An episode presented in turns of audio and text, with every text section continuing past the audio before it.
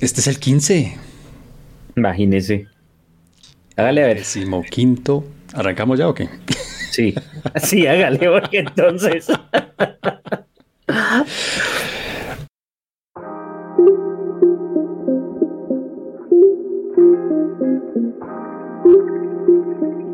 Profesor Garay, décimo quinto, 15. Imagínese ya, ¿no? Esto ya lo superamos. Ya aquí nos volvimos est- estrellas de los podcasts nacionales e internacionales. Sí, sí, sí, yo ya le he dicho en el episodio anterior, yo le contaba que ya mi vida privada empieza a afectarse, ¿no? Que yo estoy empieza la gente, bueno, usted sabe cómo es la gente. Eso es Los terrible. es una estas cosas. mm. No puede uno bajarse el Jaguar tranquilo porque ya. Óigame, Javier Garay, segunda dosis de vacunas. ¿Ya? ¿Chuleado? Ya, listo. Usted también, ¿no? Sí, sí, sí, pero medio duro. Y eso. Pues eh, además del dolorcito de brazo, al Sí. otro día tuve un desaliento y un dolor de cuerpo duro. ¿En serio? Pero un dolor, un dolor agradable, porque usted sabe que es para No. algo mejor. No, no, no, no es agradable, no.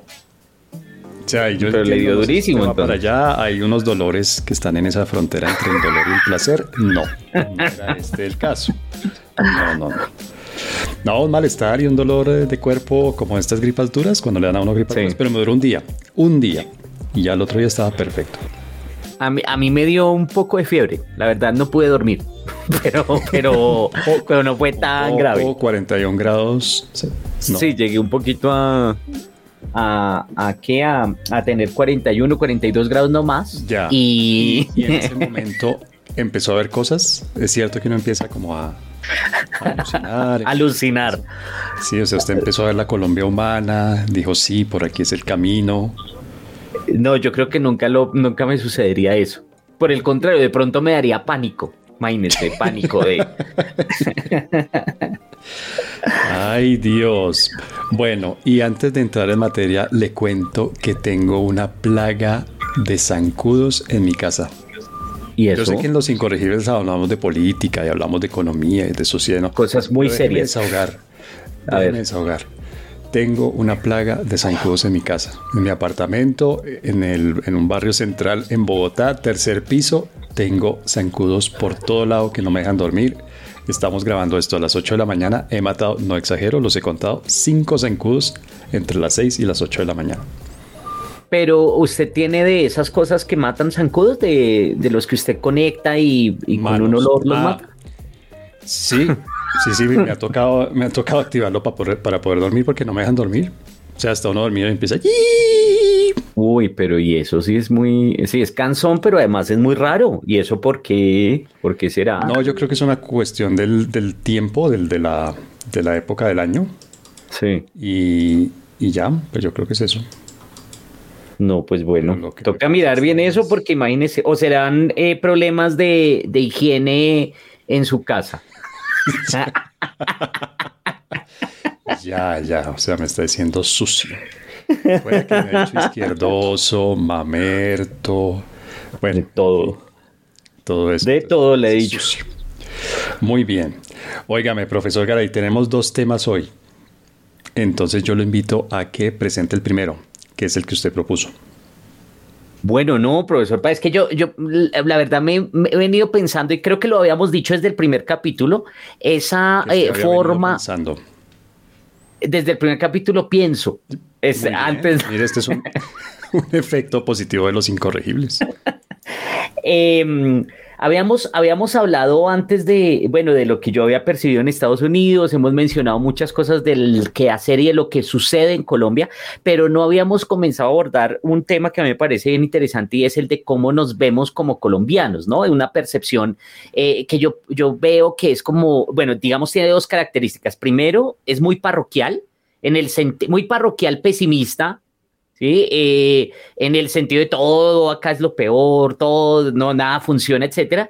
Y eso está unido, segundo, con una visión desde lo individual frente a lo colectivo, y ojo, mire la palabra que estoy utilizando, eh, en la que lo que es, ah, imagínense, lo que soy ¿Usted yo qué es siente cuando pronuncia una palabra así? Usted, usted dice izquierda, colectivo. Eh, la verdad me, me, pongo de mal genio un poco, pero... pero Como yo con los zancudos. Sí, o con narrativas, o con la palabra narrativa. Uy, narrativas. Bueno, Ay, Dios. Bueno, entonces lo que estaba diciendo era que, em, pero desde lo individual, entonces uno se percibe como positivo, como lo que, no, yo sí soy muy bueno, yo soy excelente, etcétera, pero el resto de los colombianos, todo lo que me rodea, es donde está el problema. Entonces yo creo que son dos características que me llaman mucho la atención, que me preocupan de hecho, porque fíjese que eso tiene implicaciones incluso en todos los temas que tratamos y que abordamos, ¿no? El, tema, es decir, yo, sí creo que más allá de, la, de lo que uno podría pensar y del ideal de sociedad, etcétera, no se puede construir ese tipo de ideales y no se puede avanzar si uno no tiene una actitud, digamos, de construcción y sabiendo que eh, a pesar de, los problemas que existan, eh, estos tienen solución y que no son necesariamente resultado de, ¿no? de una mm, característica casi que natural de lo que somos. No sé, no sé cómo, no sé si me entiende. ¿no? Como, sí, sí, sí, yo, yo lo entiendo porque hay una mezcla y eso es, eso es viejo. Sí. Mire, ¿sabe, ¿sabe de qué me recuerda usted? ¿Sabe qué me recuerda usted con este tema? Sí. Me recuerda a los violentólogos. Yo no sé si usted recuerda que por allá en los años 90 había, ah, se, creó una especialidad en la Academia Colombiana que eran los violentólogos. Sí. Que trataban de explicar por qué en Colombia había violencia. Y que es que éramos más violentos. Además que era una continuación.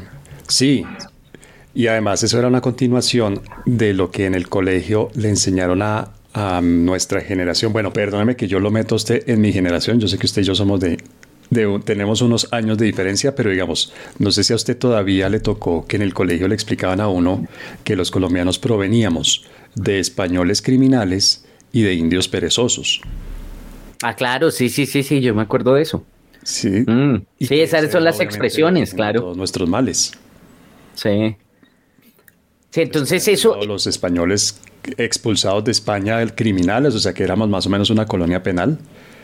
Y segundo, que los indios eran perezosos y bueno, con todos los, los eh, defectos posibles de la incivilización, se dirá, de la falta de civilización. Sí, no, y pero y fíjese que eso lleva a cosas como, como una visión que ahora a mí, a mí me da mucha risa, porque de todas maneras, digamos, uno no es independiente del contexto en el cual es, es criado. Precisamente lo que usted señala, eh, me, acordó mis profesoras, sobre todo de ciencias sociales, en, primer, en, en, primaria y demás, que yo sí escuchaba ese tipo de comentarios, ¿no? Unido a esa visión de nuevo parroquial, ¿no? Pero tenemos eh, las mejores esmeraldas del mundo y es el único país con costas en los dos ah, mares, ¿no? Eso lo decían también. es una visión de contentémonos con algo porque realmente somos tan malos. Y, esto lleva entonces a que uno construya, y que es muy común acá, y es una idealización de, por ejemplo, la vida en el exterior, ¿no? Entonces amenazan, yo he visto mucho y me, ahora me causa mucha risa, no, me voy, me voy de este país porque si gana tal, me voy, ya nunca más voy a estar acá, no, como castigando a la sociedad porque, pero, em, y esa idealización... mucha falta estos que se van, ¿no? Imagínese, ¿no? Y además que lo que yo le decía, y por eso comencé hablando de ese primer capítulo, de realmente la vida por fuera, pues eh, no es, no es esa eh, vida perfecta que uno tiende a... Es una vida como en cualquier otro lado, ¿no? Y todas las sociedades tienen los mismos, eh, digamos, dificultades, problemas, características positivas y negativas.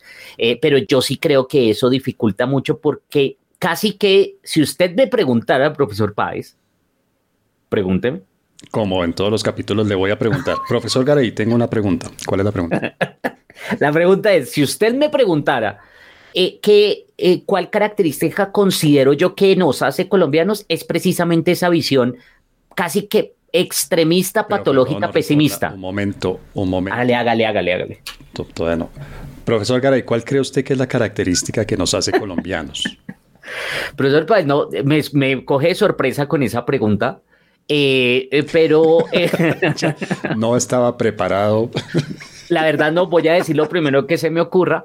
Em, yo, sí creo que tiene que ver con esa visión extremista, exagerada, muy pesimista de lo que somos y de nuestra historia, que además fíjese que está muy politizada, ¿no? La forma como nos construimos es muy politizada en el sentido de que consideramos que lo que es el Estado define necesariamente lo que pasa en la sociedad y etcétera. También, sí, sí, sí, también. Pero mire que usted, yo creo que usted hace, mejor dicho, este tema se le ocurrió o lo propuso a raíz de una pequeña, un pequeño intercambio de opiniones que tuvo en Twitter con una tuitera que decía que este país era, estaba lleno de gente de lo peor. No, no sí, voy a utilizar las palabras textuales de la tuitera, pero decía que este país está lleno de gente de lo peor. Pero que ella a sí misma sí se quería mucho. Sí, sí, que ella era maravillosa. que ella era maravillosa y que no entendía usted por qué retomaba sus palabras para, bueno, en fin. Pero lo interesante es que se hace esa diferencia, ¿no? Entre, yo y los demás. Yo soy una persona de bien, decente, funcional socialmente, pero lo demás de ahí para allá es una porquería, o sea, es de una disfuncionalidad absoluta que uno no entiende muy bien cómo se hace esa diferencia, ¿no? Porque finalmente sí, no es un producto de esta sociedad, uno es una parte de esta sociedad. No, y además que eso en última refleja lo que digo, que de pronto, de pronto, o la sociedad no es tan mala, o todos nos engañamos, porque no, digamos cuando se habla de no, es que los corruptos. Y eso es muy importante, por ejemplo, cuando hacemos referencia en términos del Estado. ¿No? De es que la corrupción, entonces uno piensa solamente en estos políticos, pero fíjese que ni los políticos se autorreconocen como parte de esa corrupción, ¿cierto? Eh, pero además los ciudadanos no se consideran como corruptos y sin embargo eh, en el día a día, esto ya se ha hablado en otras ocasiones, en el día a día la gente se incurre en prácticas que podrían o deberían considerarse como corruptas. Eh, pero se justifican, ¿no? Porque yo sí tengo el derecho a hacerlo y yo lo hago por el bien, pero dentro de mi gran virtuosidad, mientras que los demás son malos. Y lo hago sin mala intención, ¿no? Que es algo de lo que también hemos hablado y es el que piensa diferente a mí, el que tiene otras ah. ideas, el que tiene otra visión de lo que debería ser, no sé, el Estado, la sociedad, el país, bueno, que tiene otra ideología. Lo, lo tiene porque es malo, porque es malintencionado, porque quiere hacernos el mal a todos, porque hace parte de los otros, ¿no? Y los otros, pues, lo que veníamos diciendo, los otros son lo peor de lo peor y eso de lo peor incluye malintencionados, criminales, etcétera, etcétera. Y mire que a mí me parece que la, consecuencia principal de eso es que nos lleva a que, no, a que no reconozcamos a las otras personas como interlocutoras válidas en casi nada, ¿no? Y eso nos lleva a, aislarnos y a crear grupúsculos, diría uno, ¿no? o sea, grupos, las roscas, las rosquitas. O sea, uno está solamente seguro de la gente que hace parte de sus roscas, los demás son seres absolutamente malintencionados, peligrosos, frente a los que uno lo único que puede hacer es desconfiar, desconfiar y en el momento que pueda, no sé, aprovechar cualquier, eh, cualquier oportunidad, pues aprovecharla, aprovechar cualquier papayazo, aprovechar cualquier eh, muestra de bondad que uno interpreta como debilidad, hay que aprovecharla, en lo que sea en lo que sea, en lo pequeño, en lo grande, pero eso lleva a una sociedad muy, muy fragmentada, muy, en la que es difícil eh, integrar, en la que es difícil crear puentes, ¿no?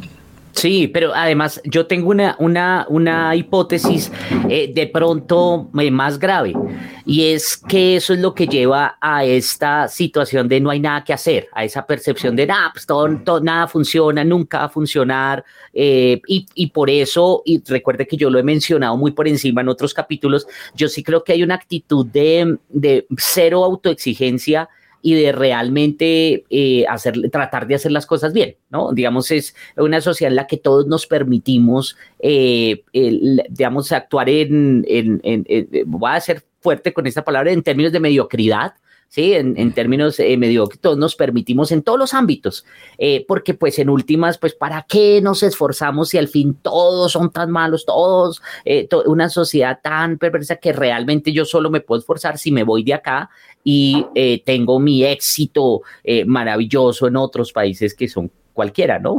que realmente uno ve y, hay comparaciones que, que, ¿no? Cualquier país pareciera que es mejor que este. Sí, pero además es falso, porque fíjese que personas como usted y como yo tenemos nuestro éxito maravilloso en este país, que nos cuesta, nos cuesta nuestra vida privada, nos cuesta nuestra intimidad, pero hemos logrado un nivel de fama y fortuna que realmente es... asombroso, es asombroso, incluso desde, desde estándares eh, comparativos internacionales. Somos de un nivel de fama impresionante. Eso, eso que llaman el jet set. Bueno, Javier, pero ¿qué, qué hacer? O sea, que ya dimos palo, ya dimos rejo, ya, ya dimos varilla. ¿Qué hacer? ¿Cómo invita uno al otro a que a que hable, a que negocie, a que acuerde, cómo disminuye un poco uno la desconfianza, el temor del otro. Le pregunto porque, por ejemplo, en, una conversación que tuvimos fuera de micrófonos, eh, obviamente usted todavía tiene mucha prevención, vamos a decir, sobre la llegada de ciertas ideas al poder, incluso por medios democráticos. En elecciones llega X candidato o candidata al poder y usted siente que eso va a ser muy, muy, muy malo, que va a ser apocalíptico, digamos. ¿Cómo puede uno tal vez disminuir un poco eso y, decir, bueno, no sé, pues es posible que no sea el apocalipsis o, definitivamente no? Ah, no, eh, pero es que eh, creo que entonces no, no hemos tenido claridad sobre esa discusión. Eh, no, yo no creo que sea apocalíptico. Creo que esa vez habíamos hablado y le había explicado que el tema es de riesgo que lo que yo no, lo que yo no, no creo que uno deba darse es, el, es la posibilidad de, precisamente en, esa, en ese casi que cinismo, decir, bueno, eh, eh, eh, no hay nada tan malo, lancémonos, lancémonos, porque pues sí que, igual que, ¿qué puede pasar? O sea, estamos tan mal que, que, no, que, no, que no podemos estar peor. Yo creo que es eso más bien, pero no es una visión apocalíptica en, en, el sentido de que, mejor dicho, con esto llega la destrucción. Eh, no, no necesariamente, pero sí creo que hay un alto riesgo. Ahora, sobre, sobre el, yo creo que, y por eso es que decía de pronto el problema principal de lo que yo señalo no es esa eh, diferencia de opiniones, ¿sí? Eh, ya, hemos, ya hemos dicho que sí es, es muy malo, es muy negativo considerar al contrario como un enemigo mortal o, o como una persona malintencionada, ¿sí? etcétera.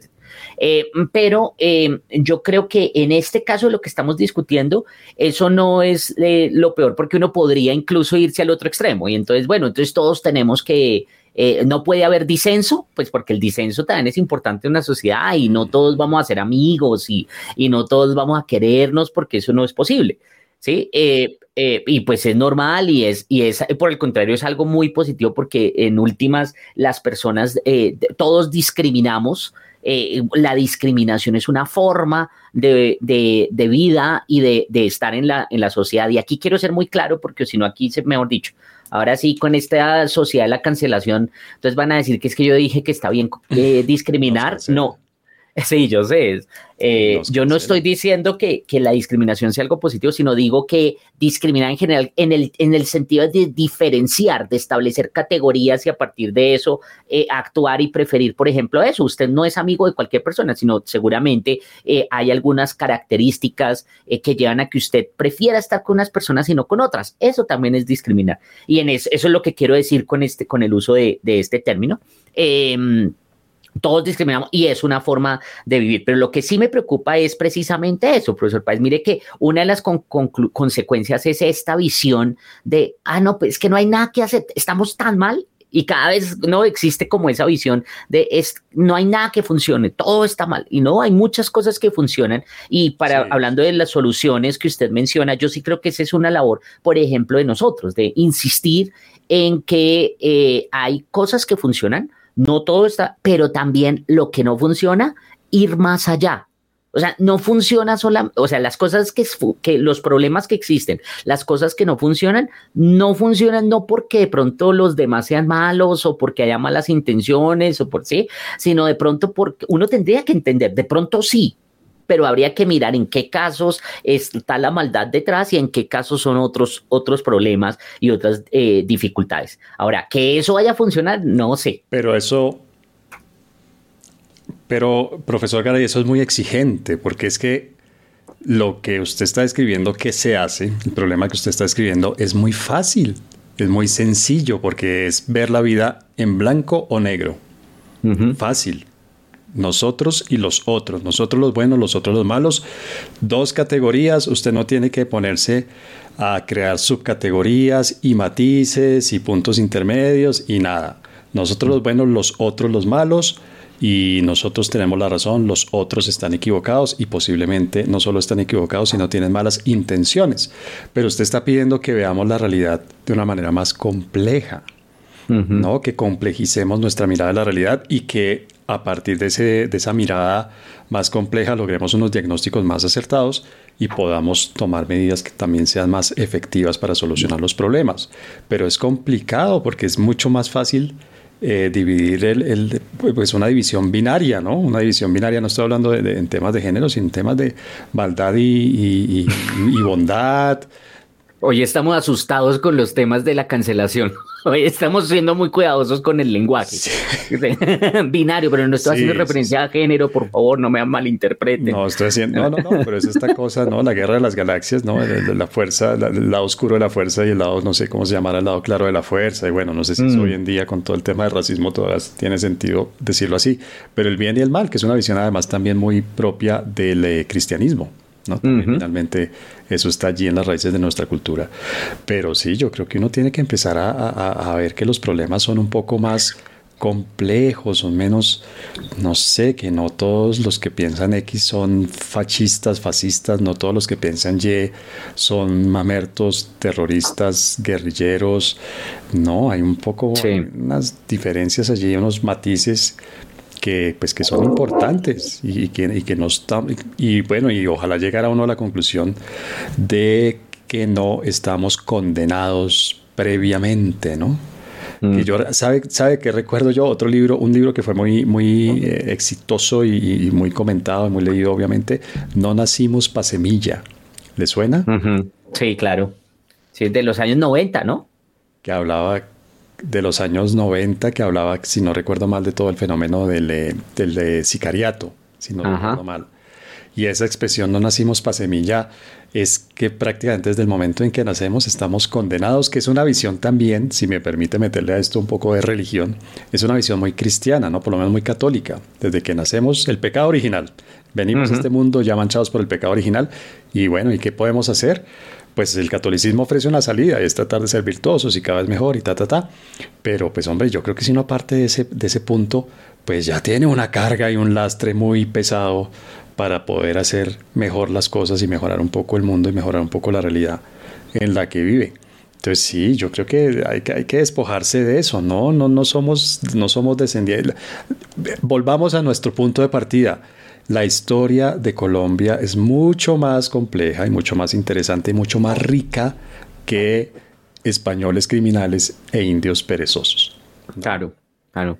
Y eso, y eso pasa también, profesor Páez, por algo que usted menciona. Y, lo he leído y lo, digo porque me acuerdo del libro este que le mencioné la semana pasada, eh, la vez pasada, de, mm, del, premio Nobel de Angus Deaton, eh, que eh, hablan de la, de la religión. Y fíjese que uno, uno, uno tiende a, tener una visión de la religión como eso que usted señala, ¿no? Esas ideas que son muy negativas y demás, pero también la religión ha tenido unas, unos efectos súper positivos en la sociedad en términos de dar tranquilidad a las personas, de que se sientan parte de algo, de la creación de comunidad, etcétera. Entonces, fíjese que es mucho más complejo el papel de algo que pareciera tan fácil tanto de los religiosos como de los que no lo somos.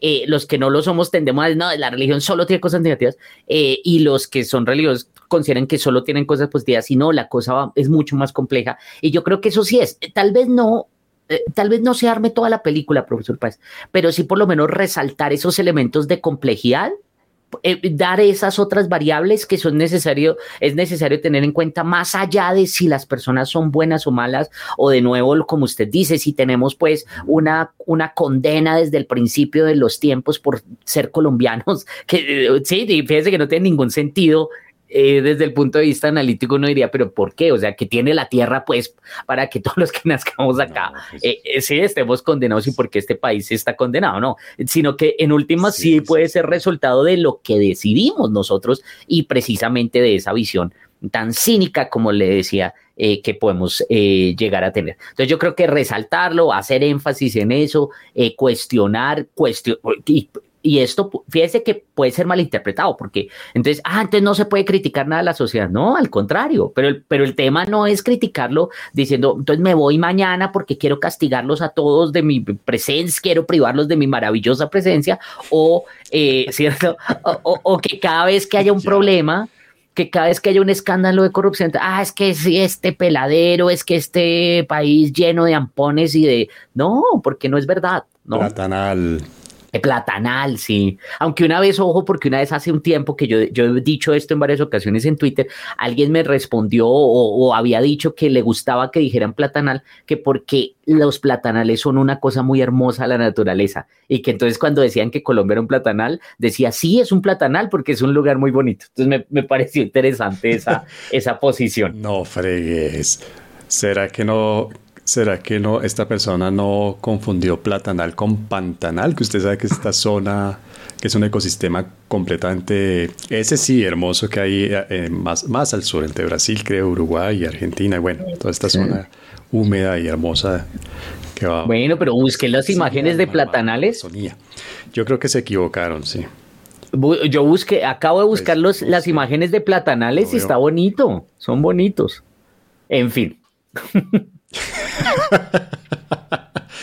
Bien, bueno, antes de que usted decida cambiar de profesión y dedicarse al cultivo del plátano, le propongo que pasemos a nuestro segundo segmento. Hágale. Los incorregibles. Bueno, profesor Garay, yo lo vi también esta semana preocupado en Twitter por la violencia sea, por la utilización de la violencia como mecanismo para hacer reclamos políticos, hacer reclamos económicos o hacer reclamos, mecanismo de reclamo y de protesta. Cuénteme esa, esa preocupación, explíqueme un poco esa preocupación y hablemos de la violencia. En efecto, profesor Páez, digamos, yo no sé si es, es una cuestión de percepción, no sé si es una cuestión de malinterpretación de los fenómenos, pero sí me parece que se ha legitimado la violencia como una forma, como un instrumento para, entre comillas, conseguir lo que se quiere, ¿no? Ya sea movilidad social, eh, lograr eh, conseguir algunos elementos. Y si bien, digamos, la vez pasada nosotros discutimos fuera de micrófonos esto, y, y la verdad su pregunta me, me quedó eh, pues, digamos, en la cabeza de, bueno, y entonces, ¿qué se puede hacer para enfrentar a estas personas si no es a través de la negociación? Eh, de todas maneras, yo también me pregunto si esa de pronto no puede ser una forma de em, eh, perpetuar unas relaciones casi que de extorsión, ¿no? De yo dejo de maltratarlos y dejo de hacerles daño siempre y cuando me den lo que yo quiero. Y es algo que me tiene pensando desde hace, eh, pues a, propósito, claro, el paro, pero desde antes también es algo que, me he preocupado, que me ha preocupado si realmente sea la única eh, forma de, generar, digamos, los efectos que uno quiere y si sea realmente una forma adecuada de, avanzar en, en términos de la sociedad. Pero mire, volviendo un poco a lo que veníamos hablando en el primer segmento de este episodio, yo creo que esto no es solamente de la sociedad colombiana. Partamos mm. de ese punto. Lo que voy a decir no es una característica propia únicamente de la sociedad colombiana. Pero yo creo que en Colombia, en términos generales, recurrimos a la violencia con mucha facilidad para cualquier cosa y a la violencia extrema, ¿no? Yo recuerdo hace unos años un colega nuestro que es peruano me explicaba que en Lima hay robos y que en Lima hay, creo que, se estaba empezando a implementar eh, eh, lo que llamamos aquí el paseo millonario o algo así. En todo caso hay robos en Lima, como en cualquier ciudad grande, pero me explicaba este colega que no llegan al extremo de asesinar a la gente, que no es normal que asesinen a la gente para robarla. Y bueno, ejemplos de violencia tenemos muchos aquí. Entonces me parece a mí que en Colombia en general, no solamente como una herramienta de reclamo y de protesta, acudimos a la violencia con mucha ligereza, si me permite la expresión. Es un recurso que, está allí y que se utiliza sin pensarlo mucho. Es un recurso al que se acude más o menos pronto, sin, sin agotar otros recursos, por ejemplo, ¿no? De todos los lados, estoy hablando de actores de todo tipo legales y ilegales, estatales, civiles, de todo lado. Entonces me parece que no hay, aquí en Colombia no hay una, una censura a la utilización de la violencia, no hay una institución social en la que le enseñan a unos de muy, muy, muy pequeño que la violencia no es un recurso o que si es un recurso es un recurso extraordinario, no un recurso ordinario. No sé usted qué opina sobre eso. Sí, puede ser, Pues la verdad no, es que volvemos, ahí sí volvemos a lo del primer eh, segmento. Fíjese que, o sea, puede ser correcto, pero usted lo hace.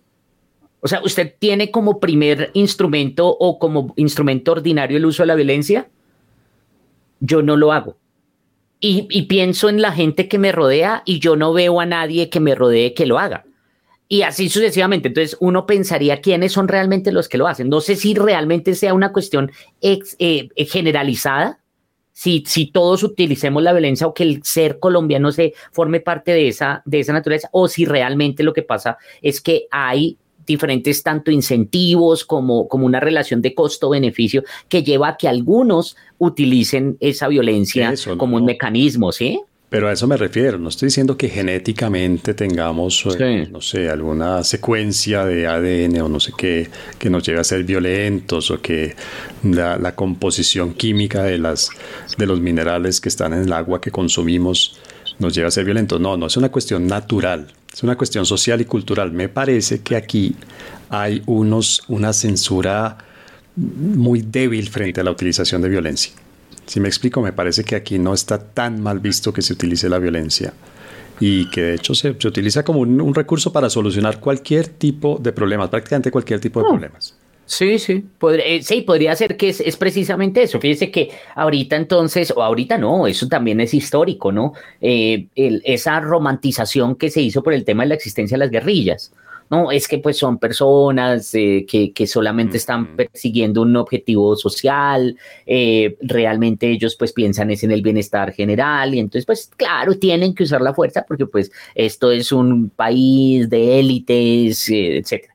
¿no? Y lo mismo uno podría decir eh, de las respuestas. Efectivamente, no, pero es que hay que arrasar con ellos o lo que está pasando ahorita con el tema de los falsos positivos, que a mí se me hace una cosa atroz, profesor Paz, a mí se me hace una cosa injustificable y, y, sin embargo uno escucha personas que sí dicen lo de, no, lo de lo del expresidente, pero a mí no me gusta nombrar el, el, el, expresidente porque me parece que es darle mucha importancia, pero lo que el expresidente decía, no estarían recogiendo café, entonces como si, no, como si por ser delincuente, así sean ladrones, lo que sea, entonces se merecen en una muerte de esas. Eh, y, efectivamente, si de pronto hay una justificación de diferentes lados eh, de la violencia para alcanzar fines, eso puede ser cierto. Sí, me parece que hace falta, hace falta más control social, más censura de la violencia. Y es extraño porque llevamos, no sé, por lo menos unos 40 años, y lo digo sin exagerar, ya, ya le doy el ejemplo de lo que quiero decir, la evidencia de lo que quiero decir, pero llevamos unos 40 años con eh, con el tema de la paz y de la no violencia y de la convivencia y la tolerancia y nada, nada. ¿Sabe qué, qué recuerdo yo? el presidente Betancourt, que murió mm. hace poco, el presidente Betancourt, que nos puso a pintar palomitas blancas. Yo no sé si a usted le tocó, usted era muy pequeño, pero... Era muy pequeño. Mm. Sí, sí, sí. Yo de niño recuerdo que el presidente Betancourt hizo toda una campaña en la que pintábamos palomitas blancas como símbolo de que todos los colombianos queríamos la paz y mientras tanto pues en, otro lado, en, pues, otros colombianos seguían matando colombianos. Entonces llevamos 40 años hablando de paz y de convivencia y no sé qué, pero en la realidad pues la violencia no ha cedido, es que no sé, es impresionante como frente a cualquier eh, fenómeno la violencia es el recurso. Quiero decir, eh, tenemos esmeraldas, chácate la violencia para regular el mercado de las esmeraldas. Tenemos petróleo, chácate la violencia para extorsionar las petroleras y eh, desplazar a la gente que haya que desplazar para poder explotar ese petróleo. Tenemos cocaína, chácate la, ¿no? Ahí sí que sobra hablar del tema de la violencia. Pero fíjese. Cosa, la violencia, la violencia, la violencia, y no es, no es que sea inevitable, ¿no? La, cuestión no. es que no es inevitable. Pero fíjese que ahí usted está dando ejemplos todos relacionados con la extracción de recursos. Y eso, eso digamos, se ha estudiado en la literatura. Yo me acuerdo de, de los escritos de, de Paul Collier, que, que, hablaban en algún momento de eso, ¿no? La existencia de unos recursos, eh, sobre todo de, eh, de, extracción de recursos naturales, facilitan el uso de la violencia. Eh, entonces no hay, hay, digamos, no, no, no estaría relacionado con esa de la, maldición de la riqueza o algo así. De los recursos naturales, ¿será? Pero bueno, el, punto es que ahí no necesariamente es así, pero sí lo veo del otro lado, profesor Páez, no tanto de, de, esto del, pues de, eh, porque usted, usted más que nadie sabe que la lógica del uso de la violencia en el caso, por ejemplo, de las drogas ilícitas, se debe también a su carácter de ilegal, ¿no? De un producto ilegal, pues lleva también a que la única forma de, digamos, de mm, resolución, entre comillas, de los contratos sea a través del uso de la violencia. Eso, eso lo, lo, lo han estudiado. Pero lo interesante acá es lo que usted, el otro fenómeno que usted menciona, y es cómo se justifica eh, la violencia. Eh, desde, digamos, eh, en, general, digamos, para solucionar problemas. Y ahí el tema de, yo me acuerdo que yo siempre le huía esto, debo confesarlo. Usted sabe que yo siempre he sido muy fiestero, y pues imagínense en mi adolescencia pues era mucho más fiestero, pero a lo que le oían las fiestas de adolescente era el tema de las peleas, me daba pánico y me acuerdo que muchos de mis compañeros de colegio buscaban era eso, querían era ir a las fiestas a armar problema y armar, y armar, armar peleas y a mí me daba pánico eso, entonces yo me desaparecía en el momento en que, en que eso podía pasar. Entonces ese tipo de violencia me parece interesante eh, que sí podría estar relacionada con lo que usted dice. Óigame, pero incluso sobre el crimen, que yo entiendo, digamos, las actividades ilegales obviamente se median a través de la violencia, pero incluso en eso uno ve que hay unas diferencias grandes con otros países donde hay crímenes o actividades criminales parecidas, ¿no? Yo le ponía el ejemplo de los robos si uno compara Lima con Bogotá o Lima con Medellín mm. o con Cali. Pero también en el tema de drogas hay países en donde hay drogas, es decir, donde hay tráfico de drogas o hay producción de materias primas o incluso de, de la mm. droga ya como producto final y el nivel de violencia es menor, Javier. Es que eso es a lo, a lo que me refiero con mi, con mi, preocupación de que en el repertorio de posibles eh, recursos y de posibles acciones la violencia pareciera estar ahí tan a la mano y tan fácil. En Bolivia hubo narcotráfico, hay narcotráfico, en, en eh, Perú hay narcotráfico, en, varios países centroamericanos hay tráfico de drogas, es decir, las drogas pasan por allí, Panamá, Costa Rica, y no hay un nivel de violencia tan alto. Hay otros países que sí tienen un nivel de violencia tan alto como el colombiano, ¿no? Venezuela, Brasil, los países de Centroamérica que llaman del Triángulo Norte, Salvador, Guatemala, Honduras. Allí sí hay violencia y las violencias se cruzan y se mezclan y se retroalimentan. La violencia del narcotráfico, por ejemplo, con la violencia de, bueno, el narcotráfico y, las pandillas, y entonces se crean unas relaciones allí más o menos simbióticas que, que, se retroalimentan las violencias, pero de nuevo, no es una cosa que sea universal e inevitable. El hecho de que haya una actividad criminal no quiere decir que eh, la violencia sea, sea un, esté en niveles muy altos. ¿No? Va a haber violencia, efectivamente va a haber violencia porque no hay otra manera, o sí hay otras, pero, pero son, no sé, menos, menos atractivas, digamos, hay menos incentivos. Pero es que yo creo que esto es que cae la gasolina sobre el fuego, ¿no? Pero fíjese que ahí, ahí habría que eh, mencionar dos cosas, eh, profesor Páez.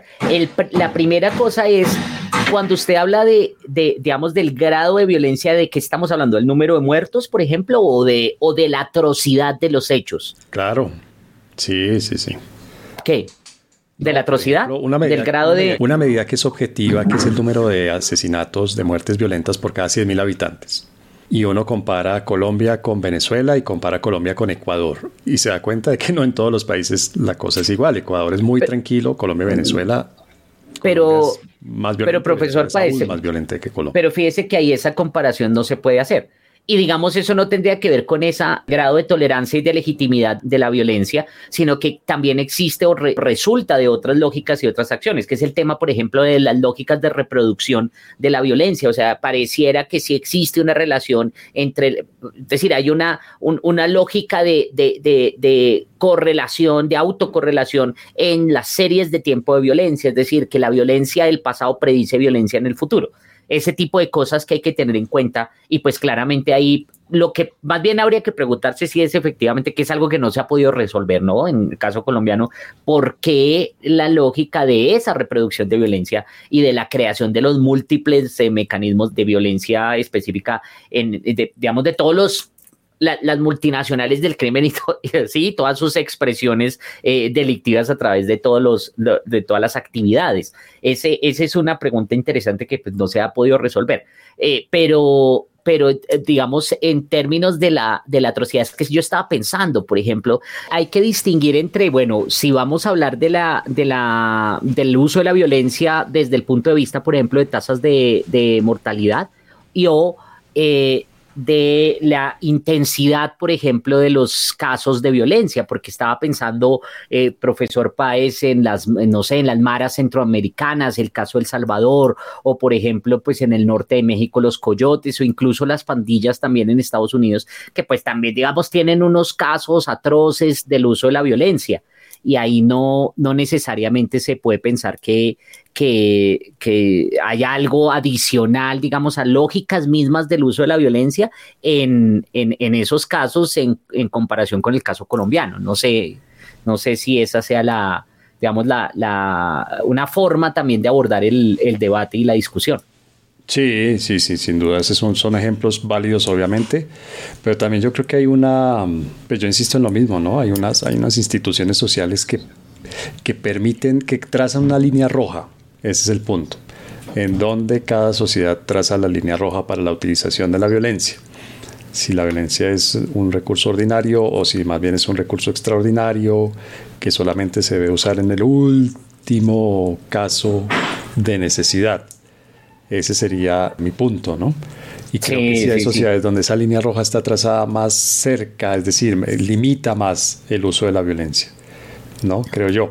Pero, por ejemplo, en todas estas manifestaciones que hemos tenido en Colombia, pues eso no es una excepción, el uso de la violencia, ¿no? Hmm. O sea, no es sino que mirar los chalecos amarillos en Francia, no es sino que mirar lo que sucedió en Chile, también donde prácticamente pues eh, atacaron y destruyeron una buena parte del metro de Santiago por, por, dar un ejemplo. Entonces tampoco es que sea tan tan excepcional. Estoy de acuerdo uh -huh. con usted. Sí, muy bien profesor Garay. Los incorregibles recomiendan. Bueno Javier ¿Cuáles serían sus recomendaciones para esta semana de los incorregibles? Bueno, profesor Páez, tengo dos recomendaciones, eh, una visual, audiovisual y Caramba. otra de lectura. Eh, la audiovisual es un, un, es decir, no, no es muy de esparcimiento y de recreación, no, pero sí es un documental que se me hizo que, eh, digamos, abre muchos eh, puntos de debate, de hecho, de este tema de violencia, de el tema eh, también de protección a, a grupos, eh, entre comillas, vulnerables, estoy hablando de niños, etcétera. Y es eh, un documental que vi en Netflix que se llama Los juicios de Gabriel Fernández. Es de un caso, eh, una cosa, pero absurda, profesor Páez, de un niño que fue asesinado, pero gradualmente por su madre y su padrastro. Sí, una cosa absurda en Estados Unidos, en California hace algunos años. Él era un niño que eh, primero vivió con, sus, eh, con su tío y la pareja del tío, después vivió con sus abuelos y finalmente la mamá lo recogió y bueno, se lo llevó y comenzaron a hacerle unas cosas que uno no, mejor dicho, usted no se alcanza a imaginar, él, es decir, pura tortura al niño hasta que finalmente pues ya en una de las, de las locuras eh, que vacían tanto la mamá como el padrastro resultaron matándolo. Eh, y entonces ahí es, en torno a eso hay muchas discusiones, por ejemplo, la incapacidad de los servicios sociales en Estados Unidos de proteger al niño.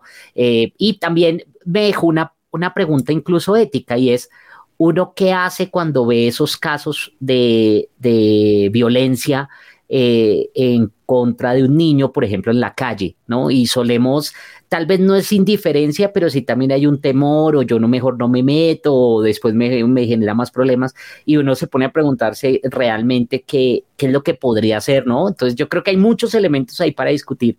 Eh, otro tema que me surgió viendo el documental era el tema de la situación de los inmigrantes en Estados Unidos, porque claramente es una familia de inmigrantes. Entonces hay muchos elementos, lo recomiendo. Y la segunda recomendación es un libro que me estoy leyendo eh, que eh, un libro de una egresada, de hecho, de la facultad, ella estudió conmigo. Eh, yo no sé ah, si usted se bien. acordará, Patricia Martínez se llama.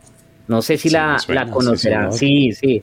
Ella, ella era muy buena, digamos, eh, yo, yo tenía, chocaba mucho eh, con ella por las posiciones que teníamos tan diferentes, ideológicas, pero resulta que escribió un libro maravilloso que se llama Donde nada es lo que parece.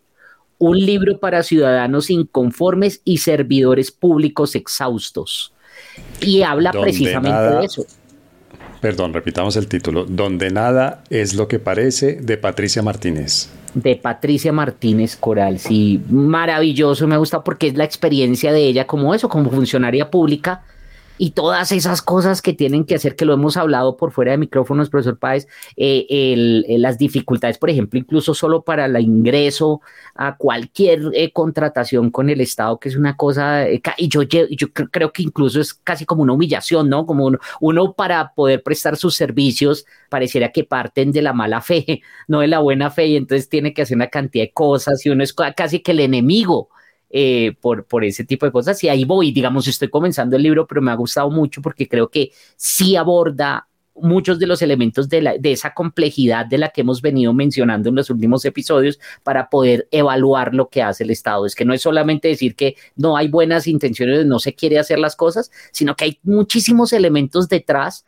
que tienen que incluirse en el análisis. Entonces, ahí están mis dos recomendaciones suavecitas para... Sí, sobre todo para subir el ánimo, para, ¿no? para recuperar la fe en la especie humana. Bueno, Javier, pues mi recomendación sí es mucho más ligera que la suya. Loki. ¿Buena? No la he visto. Sí, sí, sí, sí, es buena. Es una de esas series de, Marvel que están pasando por eh, Disney Plus. Sí. Oiga, como digo, Plus. Otra vez, ¿no? El tema podemos montar, ya no, es, ya no es el tema del coaching, sino también podríamos montar unos cursos de pronunciación en inglés y en de francés. Coach, de coach de pronunciación. Ahí está, ahí cruzamos las. ahí cruzamos las dos, sí, señor. Sí, de coach de pronunciación. Sí, entonces en Disney más. En Disney más. En Disney más. Está Loki buena, buena. A mí me gusta. Está bien, bien hecha, bien actuada. Un poquito enredado. Uno no sabe muy bien hacia dónde va pero es entretenida y es, y es divertida. Yo creo que vale la pena darle una mirada a esa serie. Muy bien, ¿no? Esa toca comenzar a verla entonces. Los incorregibles. Profesor Garay, como siempre, voló el tiempo en nuestro episodio usted ha planteado hay un tema en las recomendaciones y en alguna conversación que hemos tenido fuera de micrófonos, sobre todo la, la burocracia y los, y los procedimientos y los em, requisitos y todo esto que hay que llenar para hacer cualquier cosa sencilla. Oiga, a mí no es solo con el Estado, le cuento que hay muchas empresas privadas que tienen una, un procedimiento muy burocrático también, muy pesado. Sí, sí. Entonces de pronto por ahí podríamos irnos el próximo, en el próximo episodio, vamos a hablar de eso y a ver si la gente nos cuenta, ¿no? Mm. Si, si desde hoy, desde que escuchen este episodio hasta que nosotros vayamos a grabar el siguiente, nos pueden mandar sus experiencias, ¿cómo las puede llamar? No, como surrealistas, ¿no? Porque hay unos procedimientos y unos requisitos que a veces son realmente difíciles de creer, difíciles de, de entender dentro de la lógica de esta realidad. ¿Sabe qué voy a hacer, profesor Páez? Voy a escribirle a Patricia a ver si nos puede acompañar. Y ahí tendríamos una primera, ah. una primera invitada, a ver qué nos cuente ella. Buenísima idea. Sí, me gustaría, me gustaría de pronto, no, no me comprometo, pero de pronto, de pronto se anima y, y nos acompaña. Uy, ojalá se anime porque sería muy bueno por fin tener a alguien inteligente en este podcast. si la gente. Que, hable con conocimiento de causa. Eso sí, alguien que diga cosas un poquito. Bueno, en fin. Bueno, Javier, de verdad, verdad, muy, muy grato como siempre. Ojalá la gente también lo disfrute y bueno, alguna de estas cosas que decimos genere alguna reflexión, alguna, por lo menos demos una pista o una mirada un poquitico diferente a la tradicional, a la normal. Sí, eso, eso es lo que, lo que yo, yo espero. Un saludo a todos los que nos escuchan y como siempre, pues muchas gracias, profesor Páez, por, por sentarnos acá a hablar. No, sí, Javier. Entonces recuerden, CAPU73, CAPU73 y crítico, C-R-I-T-T-I-K-O. Así es, así es. En Twitter, escríbanos por allá, cuéntenos cómo les pareció este episodio, los anteriores, dennos ideas. Y bueno, sus opiniones obviamente también son muy bien recibidas. Muchas, muchas gracias. Muchas gracias, chao.